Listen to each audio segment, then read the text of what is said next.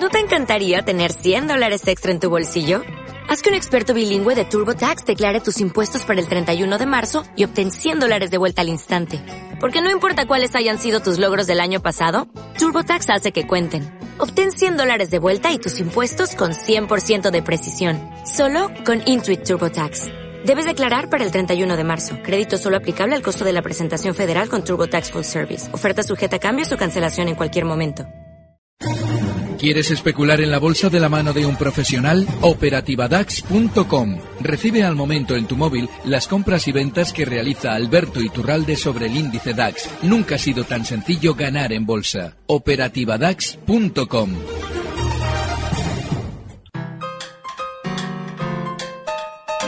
El consultorio de cierre de mercados.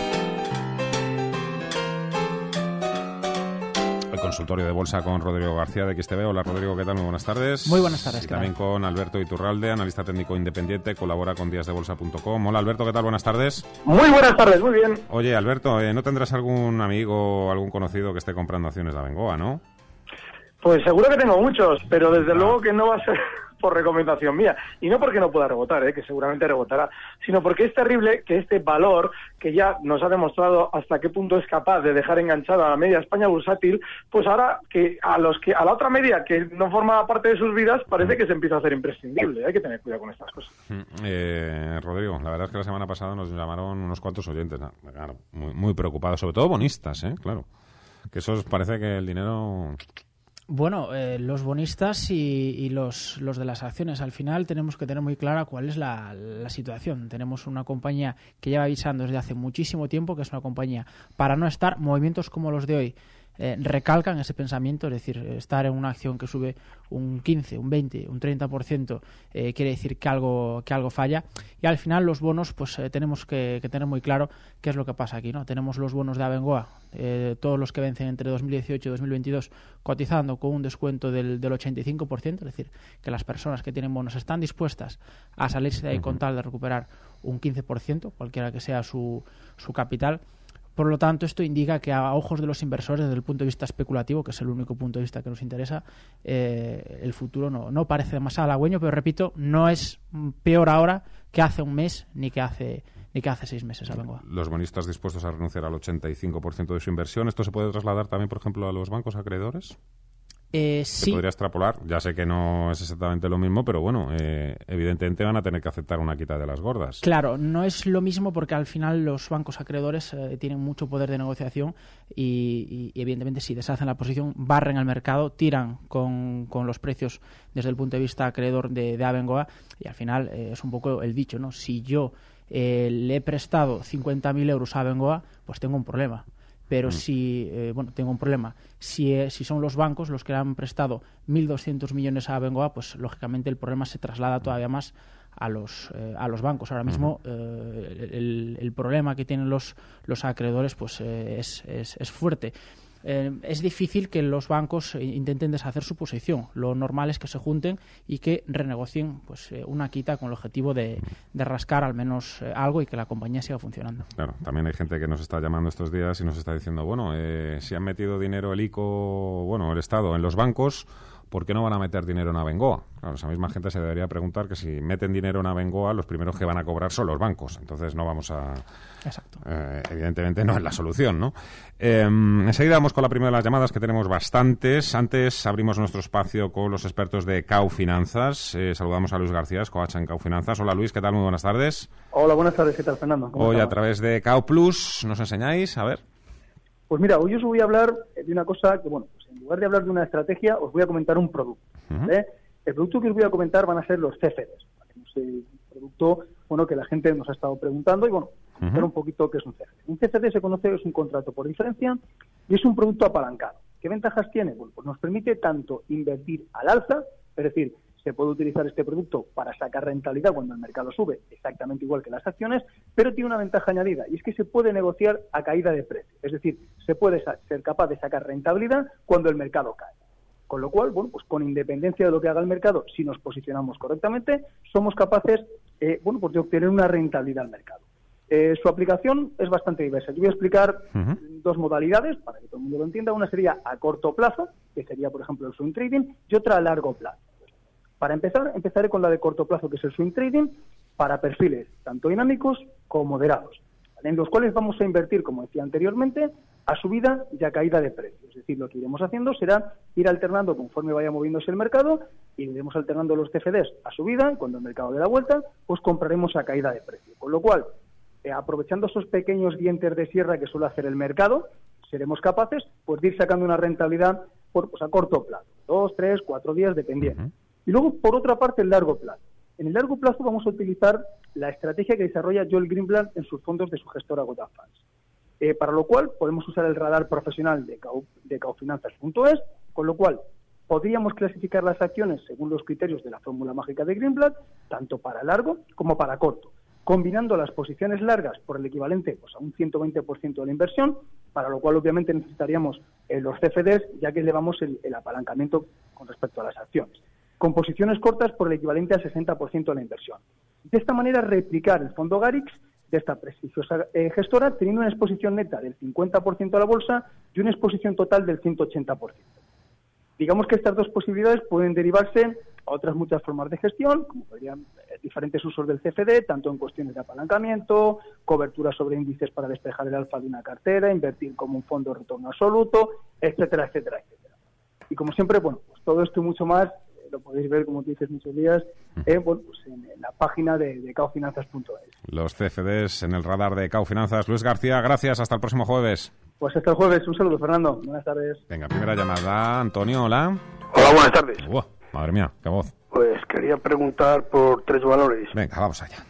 Sería Renault, que está recuperando bien desde la caída que tuvo este, este verano, ¿eh? Mm eh, al Banco Santander y, la, la, antigua Cetia. Muy bien. Perfecto. Muchísimas gracias. Agradecido, ¿eh? Gracias a ti, Antonio, por llamar. Eh, por supuesto, eh, nos ha dejado un poquito con la miel en los labios eh, Alberto Iturralde al decir que se puede especular con Abengoa. ¿Qué pasa? ¿Que le ves potencial al alza o qué? No, no. Ah. De hecho, es que precisamente es lo que yo no haría. Ah, vale, vale. No, no, tocaría Bengoa. lo que quiero decir es que ahora mismo, después de la debacle, ahora parece que eh, un valor que no debía estar nunca en nuestra cartera y de hecho no ha estado en la de mucha gente, mm. parece que ahora dicen, bueno, ¿y ahora se puede hacer algo? Pues sí, se puede uno dejar la vida en Abengoa, pero hay que olvidarse de valores que ya nos han demostrado que funcionan mal. Entendido. Renault, eh, Rodrigo. Sí, como, como decía el oyente, ¿no? Eh, subida muy fuerte de la, de la compañía francesa, a punto de volver a, máximos anuales a esta zona de los, de los 100 euros por, por acción. Eh, ahí va a ser bastante complicado que supere esa resistencia, no por ser máximos anuales, sino por ser los máximos que ha marcado Renault pues eh, ya del, justo antes de, la, de, la, caída tan fuerte que han tenido todas las empresas industriales en el año 2008. Por lo tanto, no nos debe extrañar que haya mucha fuerza vendedora en esos niveles porque hay mucha gente, pues lógicamente, deseando llegar a su break-even, a su punto de entrada. Por lo tanto, partiendo de la base que es una acción que nos gusta, eh, aquí para proteger nuestros beneficios del corto plazo, objetivo de, de 99 desde el punto actual sería un, buen paracaídas. Ahora te pregunto por Santander y Celtia, pero primero, la casa hay que empezar a construirla desde abajo, no desde arriba. Eh, Alberto, eh, aspecto del IBEX 35, la verdad es que tengo una sensación de que llevamos aquí parados durante todo el año. Es verdad, es, verdad, porque fíjate, estamos cotizando en el mismo punto que lo hacíamos exactamente, bueno, hace 11 meses, eh, a mediados de enero de 2014 estábamos aquí, bueno, 11 meses, que va, eh, más de 11 meses, casi dos años aquí. Bueno, pues sí, efectivamente, lo normal incluso es que si observamos ese gran movimiento lateral que venimos haciendo en todo ese tiempo, veamos que los 10.500 son una zona muy importante.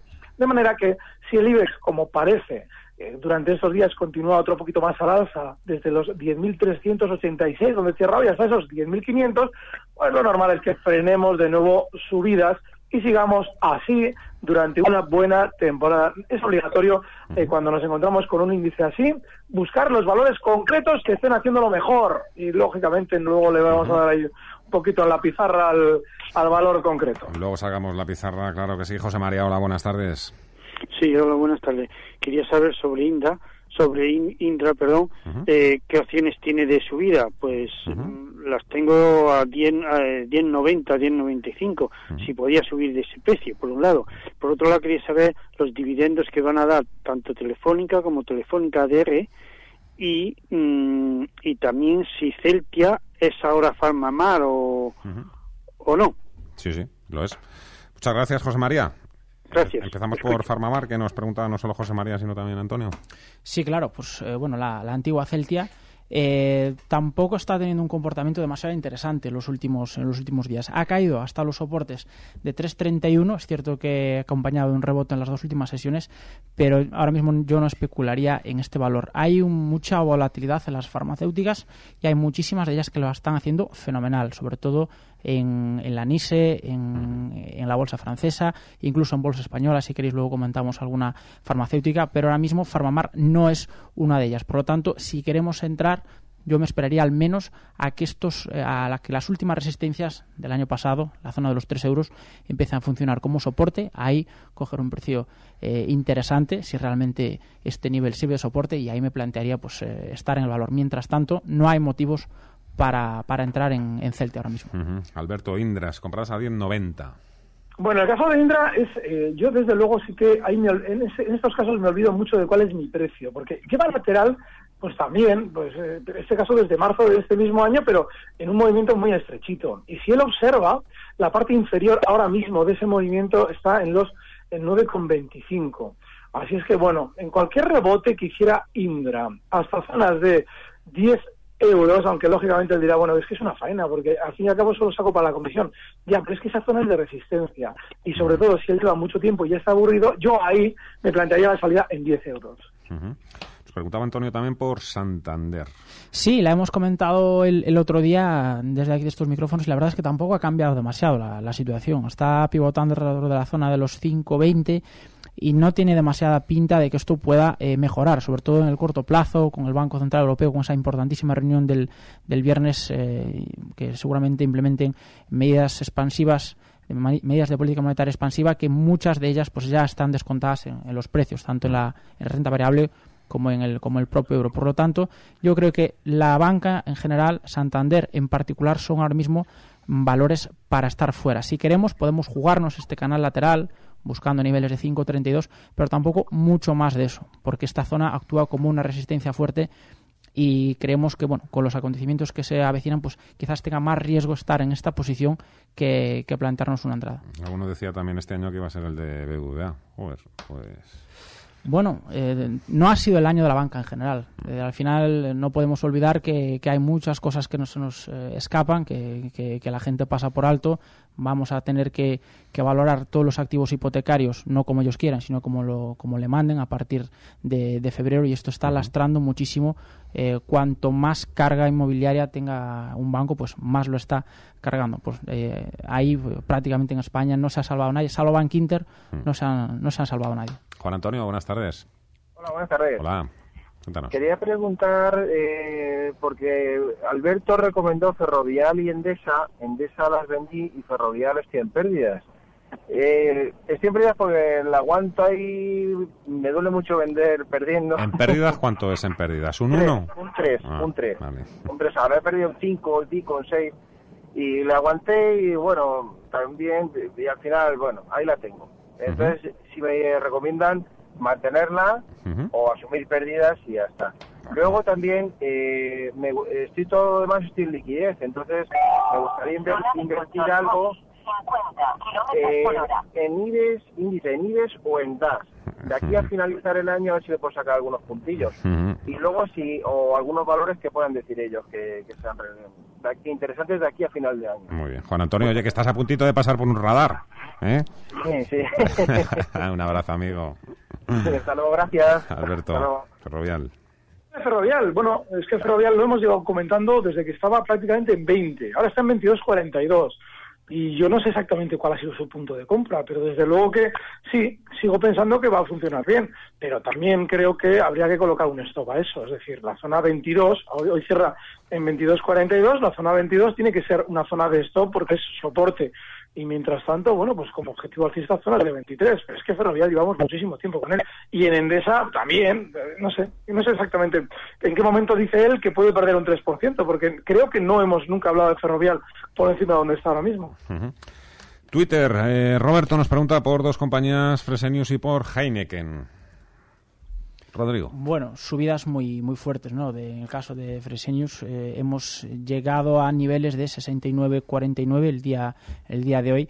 Eh, estamos en máximos. ¿Esto qué quiere decir? Que prácticamente no hay nadie en el valor que necesite vender con pérdidas. Por lo tanto, es poco probable, al menos en el corto plazo, que haya una fuerte corriente vendedora. Para entrar, pues niveles de 68, 75, 68, 80, esta última resistencia cuando empieza a funcionar de soporte, pues presenta el punto óptimo de entrada, colocando stop loss en niveles de 66, 75, pues a partir de ahí, pues eh, la manera más óptima, la manera óptima de gestionar una posición en este tipo, pues es que suba todo lo que quiera, ya nos iremos preocupando de subir el stop loss conforme la posición vaya a nuestro favor, pero realmente eh, pinta bastante bien la acción alemana. José Ramón, buenas tardes.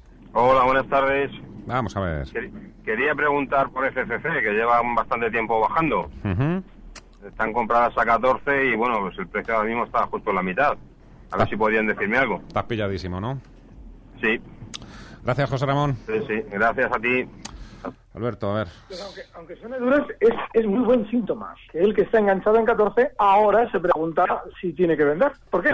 Porque esto funciona exactamente con el sentimiento contrario. Fomento estuvo durante mucho tiempo de una manera artificial en la información, es decir, entra fulano, sale mengano, que si las Coplovis, que si esto, que si lo otro, para de alguna forma ponerse de moda. Lo consiguió y una vez que vendió títulos todos los que pudo, ha caído. Vale, a partir de ahora, quienes se han quedado enganchados por encima de 10, que han sido muchos, bueno, pues dicen, eh, ¿esto qué hago? ¿Me quedo? ¿Salgo? Bueno, pues yo ahora mismo, ahora personalmente, ya creo que no es el momento de eh, liquidar si estoy si estuviera en 14. Seguiría dentro con un stop, ahí, sí que vamos a hacer una faena porque vamos a dar uno mucho más mucho más abajo, pero seguiría con un stop en zonas de 5.40. Ahora está en 6.55. ¿Y por qué? Estaría en 5.40 el stop. Yo creo que lo más normal es que Fomento de alguna forma durante estos meses vaya sacando algo negativo que haga salir a todos los que ya están inquietos en el valor. Y eso, si se produce, ojalá se produzca, es decir, saquen noticias negativas, puede generar un rebote una vez que ese núcleo duro que nos vendió los títulos por encima de 10 recupere las acciones. Pero ya con el enganchón que él tiene, sería paciente, esa zona 540. Eh, a ver, Juan Antonio, otro oyente, el, oyente que nos llamaba, que se la cola por ahí el tontón, eh, nos preguntaba también por el DAX. Nos pide, por favor, que, hables un poco del DAX.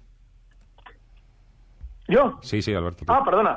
Bueno, yo creo que el DAX seguramente durante estos días va a frenar en zonas de 11.500. Eh, yo en la operativa traigo desde 10.950 los largos, ahora lo tenemos, ha tocado hoy, bueno, ha eh, cerrado en esas zonas de 11.400 eh, y lo normal es que veamos otro poquito más de subida y si abrimos el gráfico de los últimos meses, veremos que esa zona, 11.500, es de acumulación de giros, es una, es una resistencia muy fuerte, con lo cual, bueno, pues yo creo que el DAX, una vez que alcance esa zona, irá frenando. Pero si nos planteamos una operación de medio largo plazo, yo no haría absolutamente nada, porque creo que todos los índices van a ir frenando subidas. El IBEX ya lo ha hecho y está lateral. Y para comprar medio largo plazo, desde luego, no creo que haya ahora mismo nada claro que no sea en determinados valores. Nos preguntaba también Juan Antonio por el dividendo de Telefónica.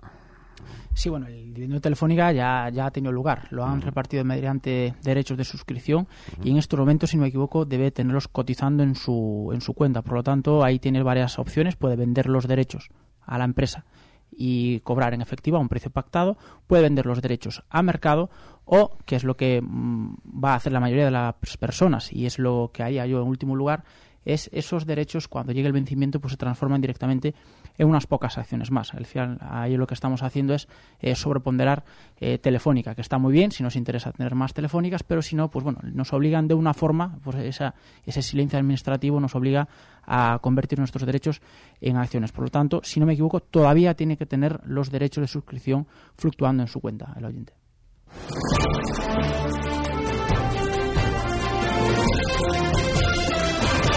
Wall Street. Último vistazo al mercado americano, Wall Street, hasta ahora con caídas, suaves caídas del 0,2% de Jones SP500, Paul. Sí, eh, la bolsa de Nueva York se está viendo penalizada en esta última sesión de noviembre por las caídas en los sectores de consumo y salud. Los valores energéticos, sin embargo, revierten las pérdidas del viernes pasado gracias al rebote del precio del petróleo. Con todo, el índice estándar en Pur 500 va camino de encadenar su segundo mes de avances. Vuelve, por lo tanto, la actividad a pleno rendimiento en eh, Wall Street eh, con una semana a la vista muy intensa. El sector minorista vuelve a estar en el punto de mira. Recordemos que hoy Cyber Monday las compras online ya se han adelantado a las compras en las tiendas eh, físicas durante el fin de semana del Black Friday. El Dow Jones Industriales está cayendo ahora un 0,23% hasta 17.758 puntos. El SP500 en 2.085 puntos recorta un cuarto de punto porcentual, mientras que el tecnológico Nasdaq Composite se deja todavía más, un 0,45%, aunque todavía se defiende por encima del nivel de los 5.200 puntos. Dentro del Dow Jones, los valores más castigados a esta hora son precisamente valores relacionados con el consumo. Nike, el fabricante de material deportivo, eh, es el farolillo rojo del promedio industrial con una caída del 1,82% y a continuación vemos a Walmart que cae un 1,7%. Disney también está retrocediendo un 1,17%. Home Depot, otra, otro de los gigantes minoristas estadounidenses, retrocede en torno a un 1%. En este índice de los eh, blue chips eh, vemos subidas para el fabricante de maquinaria pesada Caterpillar del 1,9% y a continuación vemos a las dos grandes petroleras estadounidenses eh, Chevron que sube un 1,3 y ExxonMobil que se anota un 1,2%. Dentro de los eh, grandes valores eh, pues vemos también a las tecnológicas como Intel, IBM, Apple, Microsoft, todos valores que están ejerciendo de contrapeso a las caídas eh, del sector de eh, consumo y de salud. Los inversores eh, se mueven con mucha cautela a la espera de conocer importantísimas referencias a lo largo de las próximas sesiones. Una semana que va a acabar con el último informe de empleo del que va a disponer la Reserva Federal antes de su reunión de diciembre. El 74% eh, perdón, el mercado descuenta un, 70, un 76% de probabilidades para que la Fed actúe dentro de mm, tres semanas. Por cierto, la Fed está considerando limitar sus eh, poderes de financiación de emergencia a los bancos, un cambio exigido por el Congreso después de la controvertida decisión ah, de la Reserva Federal de asistir a AIG, Citigroup y otras entidades en 2008.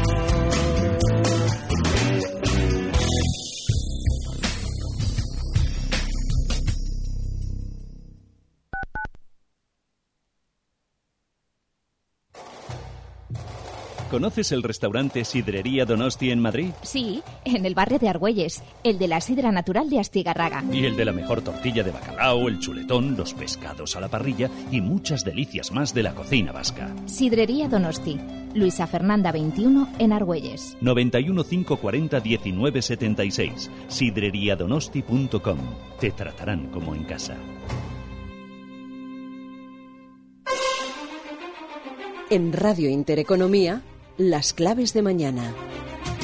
Mañana es 1 de diciembre en la eurozona datos de paro y PMIs manufactureros, también por países. Paro además en Alemania y en Italia. En Estados Unidos ISM manufacturero y gasto en construcción en España. El Banco de España actualiza datos de crédito a familias y empresas. Fuera del euro, el Banco de Inglaterra publica resultados de sus últimas pruebas de resistencia a la banca.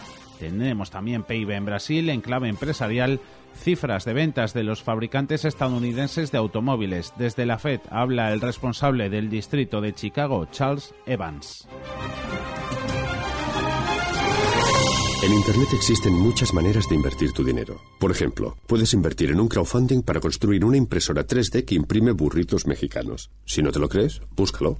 O puedes entrar en selfbank.es y elegir entre más de 1.800 fondos de inversión. Además, sin comisión de custodia ni comisión por operar, Tú eliges Selfbank. Hazlo a tu manera. Intereconomía Energía. Enciende tu vida. Sé inteligente y cambia ya tu contrato de luz y gas con un 20% de descuento sobre tu tarifa ahorro. Contrata ya Intereconomía Energía. Ahorrarás apoyando a tu grupo. Más información en el 91 193 1666. 91 193 1666. Escuchan ustedes Intereconomía.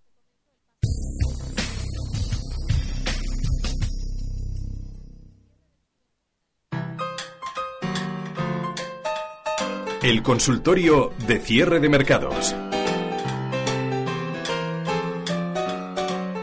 Consultorio de Bolsa, hoy con Rodrigo García de XTV, con Alberto Iturralde, eh, analista técnico dependiente. Se incorpora también a esta tertulia, estábamos hablando de fútbol, lo digo claramente, a esta tertulia económica Antonio Banda, consejero delegado de filcapital.com.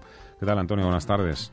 Buenas tardes. Nada, opiniones dispares. ¿eh? Sí, sí, sí, claro, por supuesto, pero ahí está el debate. ¿Los deportistas invierten mucho a través de fondos de inversión? ¿Tienen sus agentes y eso? Sí, ¿no? Bueno, de hecho hay algunas eh, bancos que tienen su banca privada y su área especializada en, futbolistas. Sí, al final echa cuentas de lo que ganan y desde luego de lo que invierten.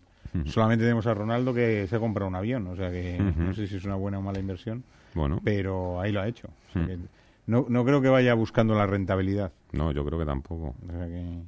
creo que muchos de ellos tampoco. O sea que en, en realidad sí que es fácil aconsejarles, ¿no? porque la realidad es que cuando te acercas a la hora de, hacer asesoramiento a las personas, eh, como hacemos en Phil Capital, lo que tienes que buscar es el perfil de riesgo, ¿no? Y para, realmente para un futbolista, su perfil de riesgo está muy marcado porque tiene unos ingresos muy altos en muy corto plazo y luego realmente no, sabe qué le puede deparar, ¿no? Entonces, tiene que hacer unas inversiones fuertes pensando más en el largo plazo que en el corto plazo, ¿no? O sea, que es el típico perfil que, es muy difícil que se dé en otras actividades, ¿no? Esa de estar trabajando a todo ritmo 6, 7 años o el que más llegue a 10 y pensar que tienes que vivir de esos ahorros mm. eh, los 30 años restantes. Entonces, es una buena forma de hacer un análisis para buscar rentabilidades en carteras con horizontes largo plazo. ¿no? También hay fondos de inversión que invierten en jugadores también, que esa es otra... Sí, en, y en equipos de fútbol, ¿no? O sea, yo creo que está abierto todo a invertir y sobre todo a rentabilizar, ¿no?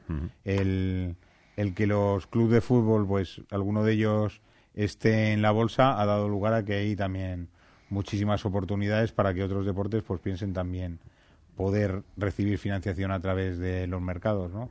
También tenemos muchas emisiones de en bonos que, que corresponden a algunos de activos deportivos. ¿no?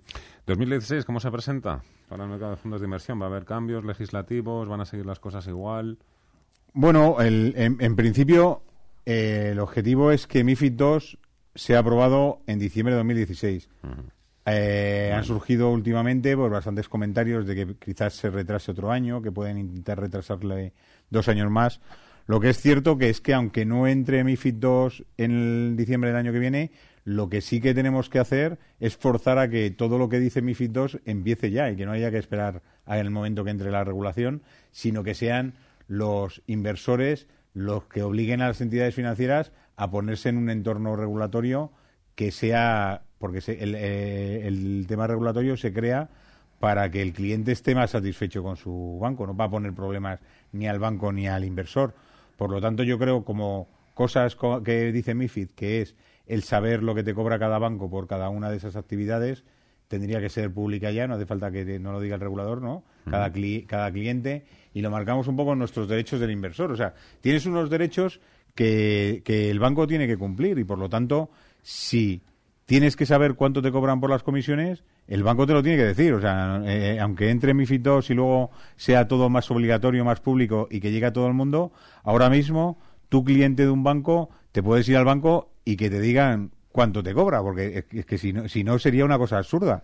Y de igual manera que el asesoramiento que te estén dando también corresponda a lo que necesites, no a lo que el banco quiera darte. Entonces, son cosas que más que eh, la nueva regulación ponga en marcha, es que son la mayoría de sentido común que el inversor, en cuanto tenga algo de formación y que además tenga ganas de ponerse a pensar en su futuro financiero, tiene que poner en marcha. Y es más el inversor el que lo tiene que poner en marcha que no el que sea la Comunidad Económica Europea o, la Unión Europea la que decida cuándo el banco tiene que hacerlo. esa es la gran diferencia y yo creo que la revolución en fondos de inversión y en el mundo de los fondos viene de la mano del inversor que es el que tiene que empezar a tomar el control de su dinero y obligar a, los bancos a que le informen simplemente con eso. Y con eso es suficiente para movilizar y luego que la regulación pues también apoye. Pero desde luego el ganador de todo esto siempre es el que ahorra dinero y es el inversor ninguna, sin ninguna duda. Antonio Banda, filcapital.com. Eh, nos vemos el próximo lunes. El lunes volvemos. Muy bien, muchas gracias. Muchas gracias. Seguimos con el consultorio de bolsa. Más llamadas. Carlos, hola. Hola, buenas noches. Buenas, ¿qué tal? Sí, mira, eh, quería saber la opinión de los especialistas sobre la mesa, soportes y resistencias y a ver qué opinan de, del segundo intento que ha tenido ya a los 16.70 de no superarlo. A ver qué pinta tiene. Muchas gracias. Muchas gracias. Felicidades por el programa. Alberto Gamesa. Bueno, eh, realmente está muy fuerte ahora de manera inmediata y ese, ese intento en realidad todavía no ha sido intento, ha sido una ha alcanzado esa zona, pero el hecho de que haya frenado temporalmente se debe un poquito también a lo que ha hecho el resto del mercado durante la tarde. El problema de la mesa es el historial que tiene y es que es un valor que así como sabe subir muy rápido, lo ha demostrado durante estas semanas, también sabe caer. Así es que solamente podemos especular en estos precios si somos muy disciplinados a la hora de asumir una pérdida, que en el caso de este valor, que cierra hoy en 16.57, estaría esa pérdida en 15.75. Ese sería el stop. Y como siguiente objetivo alcista, si quiere superar esa zona de máximos, que por ahora no hay nada que nos deba hacer desconfiar en ello, estaría en la zona 17.70, el siguiente objetivo alcista. Pero yo no lo compraría por esa dificultad, pero si lo hago, esos 15.75 como esto. 91 533 1851 91 533 1851 os recuerdo que si os habéis perdido algo, mañana por la mañana Borja cuelga en Twitter y en Facebook el consultorio de este lunes. Hola, Félix, buenas tardes. Hola, buenas tardes. ¿Qué tal? Vamos a ver, tengo aquí tres títulos a ver qué, qué, hacemos con ellos. Vamos a ver. Tengo técnicas reunidas compradas a 40,50. Quería comprar unas pocas más. Bolsas y mercados a 32,50. También quería coger alguna más. Y a ver qué hago con tribus reunidos, que se han pegado un batacazo, vamos, no sé por qué. Pues eso era todo. Muchísimas gracias, Félix. Muchísimas gracias. ¿Cómo lo veis? A ver, Rodrigo, empezamos contigo. Bueno, me gusta, me gusta técnicas reunidas, a pesar de lo que ha ocurrido en los últimos días, en las últimas semanas, es un, es un valor que me gusta bastante. De hecho, las caídas se han frenado justo en la directriz alcista principal que lleva marcando pues desde bueno uniendo estos mínimos que llevamos desde el verano de 2013 no es casualidad que las caídas se hayan detenido y que hayan encontrado apoyo en ese directriz por lo tanto sí que somos eh, optimistas con, con, técnicas reunidas porque al final ya sabemos que eh, sobre reacciona de una manera espectacular las caídas que hay en el, en el precio del petróleo cuando su negocio pues realmente eh, poco tiene que ver con, con, el precio en el corto plazo del, del petróleo. Mucho cuidado con lo de comprar más porque al final eh, estamos incrementando el riesgo de forma eh, mayor, proporcionalmente mayor de lo que lo estamos haciendo con la rentabilidad. Por lo tanto, eh, tenemos que tener claro que eso no va a ser un problema para nuestro portfolio, para nuestra, para nuestro riesgo sistemático, para con el mercado, porque desde luego mm, nunca podemos sobreponderar una acción, lo esté haciendo bien o lo esté o lo esté haciendo mal. bolsas y mercados para ti, Alberto. Yo creo que bolsas y mercados seguramente va a rebotar. Ahora bien, hay un problema. Y si él las tiene ya compradas, yo desde luego no incrementaría. Estamos hablando de que él planteaba lo mismo o parecido al caso de técnicas. Bueno, tiene un stop o unos mínimos que ha marcado durante estos días en los 32 euros. Pues ya está. Si ya las tenemos, un rebote durante estas sesiones hasta zonas de 34,70, hoy cierra en 33,16, bueno, pues esos 34,70 son resistencia. Ahí se puede plantear si quiere seguir dentro o no. Pero yo desde luego tampoco incrementaría en bolsas y desde luego sí, me plantearía aplicar un stop con un cierre por debajo de 32. Nos hablaba Félix de Tubos Reunidos. Es verdad que es una compañía que mm, hoy ha sufrido una importante caída, cercana al 10%. La verdad es que no está siendo el año de Tubos Reunidos. Y, hombre, es importante porque hoy tuvo reuniones ha caído en contra del resto del mercado, ¿no? Eh, ¿Hay algo por ahí detrás que sepáis? O... No, eh, es que cuando una acción empieza a tener comportamientos de este tipo, como lleva eh, tuvo reunidos desde prácticamente inicios de 2015, pues tardamos bastante en saber que es lo que, lo que ocurre. Cuando todo el mundo, lo que dice Alberto siempre, cuando todo el mundo eh, se da cuenta que es una acción para no estar, pues es cuando empiezan a aflorar realmente lo que, lo que realmente ha pasado en ese sentido. En Tubos Reunidos hemos visto que ahora mismo marca un mínimo de 77 céntimos eh, por acción en la, en la jornada de hoy. Estamos no demasiado lejos de los mínimos que marcaba ya allá por el año 2005. Desde esa subida que tuvo desde el 2005 al 2007 no ha parado de caer. Una pausa en 2010-2011, pero no ha parado de caer. Nos ha, eh, durante muchísimos trimestres, nos ha enseñado tubos reunidos que no es una acción para no estar y ahora mismo, eh, desde luego, comprar más eh, sería lo, peor que podríamos hacer pero si le queremos dar una oportunidad, pues eh, intentar esperar un rebote en la jornada de mañana cuando hay estos movimientos tan agresivos suele corregir un poco antes de deshacer la, la, posición que, como decimos, no tiene demasiada pinta de que esto en el corto plazo pueda rebotar. ¿Querías añadir algo, Alberto? Sí, sí. Eh, no solamente habrá algo, que lo tienen que conocer desde dentro, sino que, lo conocen. Se ha movido hoy mucho, ¿eh? mucho volumen además. Sí, sí. Y de hecho, no solamente hay, que todavía no lo sabemos, nos lo dirán cuando esto ya haya caído más, sino que lo saben desde septiembre de 2014. Así es que, ojo, porque estamos hablando de algo que desde dentro se sabe hace más de un año. Si en algún momento empiezan a soltar la información negativa que justifique esta caída, explicaremos por qué se debía haber previsto en el 2014 que ya sabían algo desde dentro. Son, son muy, muy, muy cocos, muy cocos. Hola, María. Hola, buenas tardes. Buenas tardes. A ver. A ver, he dicho para preguntar AXA de París. Sí. Y los Sacres Stroes del Cetra. Tengo también Visco, pero como está en subida libre, pues no sé, tengo bastante ganancia, no sé si vender o seguir. ¿Cuál es de Cetra, que no te he entendido? El de Sax Stroer. Vale, ok, perfecto. Gracias, María. Gracias. ¿Algo más sobre tubos? No, que bueno, al final nosotros lo que tenemos que hacer es fijarnos en lo que nos está diciendo el propio precio de la cotización y nos lleva diciendo muchísimo tiempo que es una acción bajista y al final pues podemos eh, hacer especulaciones sobre una ampliación de capital, sobre unos resultados, lo que queramos, pero la única realidad es que eh, el precio nos dibuja que hay muchísimas más órdenes de oferta, o al menos más eh, órdenes de oferta con mayor fortaleza que órdenes de, demanda, y eso es el, el, motivo número uno por el cual una acción no la debemos de tener nunca en cartera. Venga, en un minuto sacamos la pizarra antes. Eh, ¿Completamos con AXA? Sí.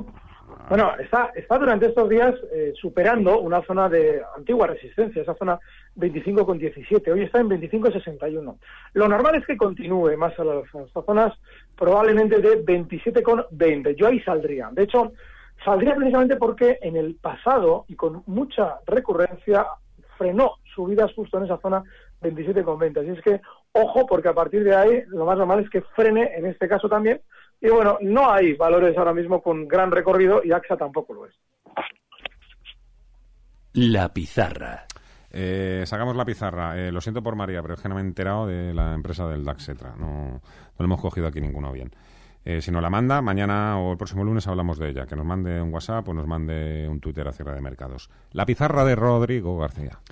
Sí, pues quería comentar un valor que, he escuchado por aquí hace un ratillo que dentro del mercado español pues es quizás de lo más interesante que ahora mismo es eh, Viscofan. La subida que ha tenido hoy ha hecho mm, salirnos de este canal en máximos, canal con ligero sesgo bajista y ahora parece que se despeja el camino hasta ver un nuevo máximo, niveles de 58, 90, perdón, 59.90, incluso los 60 eh, los 60 euros por acción. La, la apreciación del dólar, ese fortalecimiento de la economía norteamericana, evidentemente hace el resto y la sobrereacción que ha tenido al informe de, de, la OMS de hace tan solo unas semanas, pues también la ha lastrado. Este recorrido, este feeding que está realizando la, acción, pues invita a entrar justo mm, bueno, en, el cierre de hoy, en la apertura de ayer, que no creo que haya demasiadas diferencias, dará un buen timing de entrada para esta compañía. Muy bien, nos piden por favor, por favor, por favor, que entre una llamada más. José, hola. José. Hola, buenas tardes. Buenas tardes, eh, rápido. Una pregunta rápida. Venga. Alibaba ¿Vale? y Ferrari. Muy bien. ¿Las dos las tienes? Sí, las tiene que tener. Eh, Alberto Iturral, de tu pizarra. Bueno, en mi pizarra es Inditex, y es que vuelve de nuevo a las andadas. Es un movimiento relativamente similar al que comentaba Rodrigo con respecto a Viscofan. Mm. Yo en el caso de Inditex colocaría el stop en los 33,20, es ahora mismo en 34, y el objetivo alcista para las próximas semanas en 37 euros. Está como un tiro Inditex también, Grifols.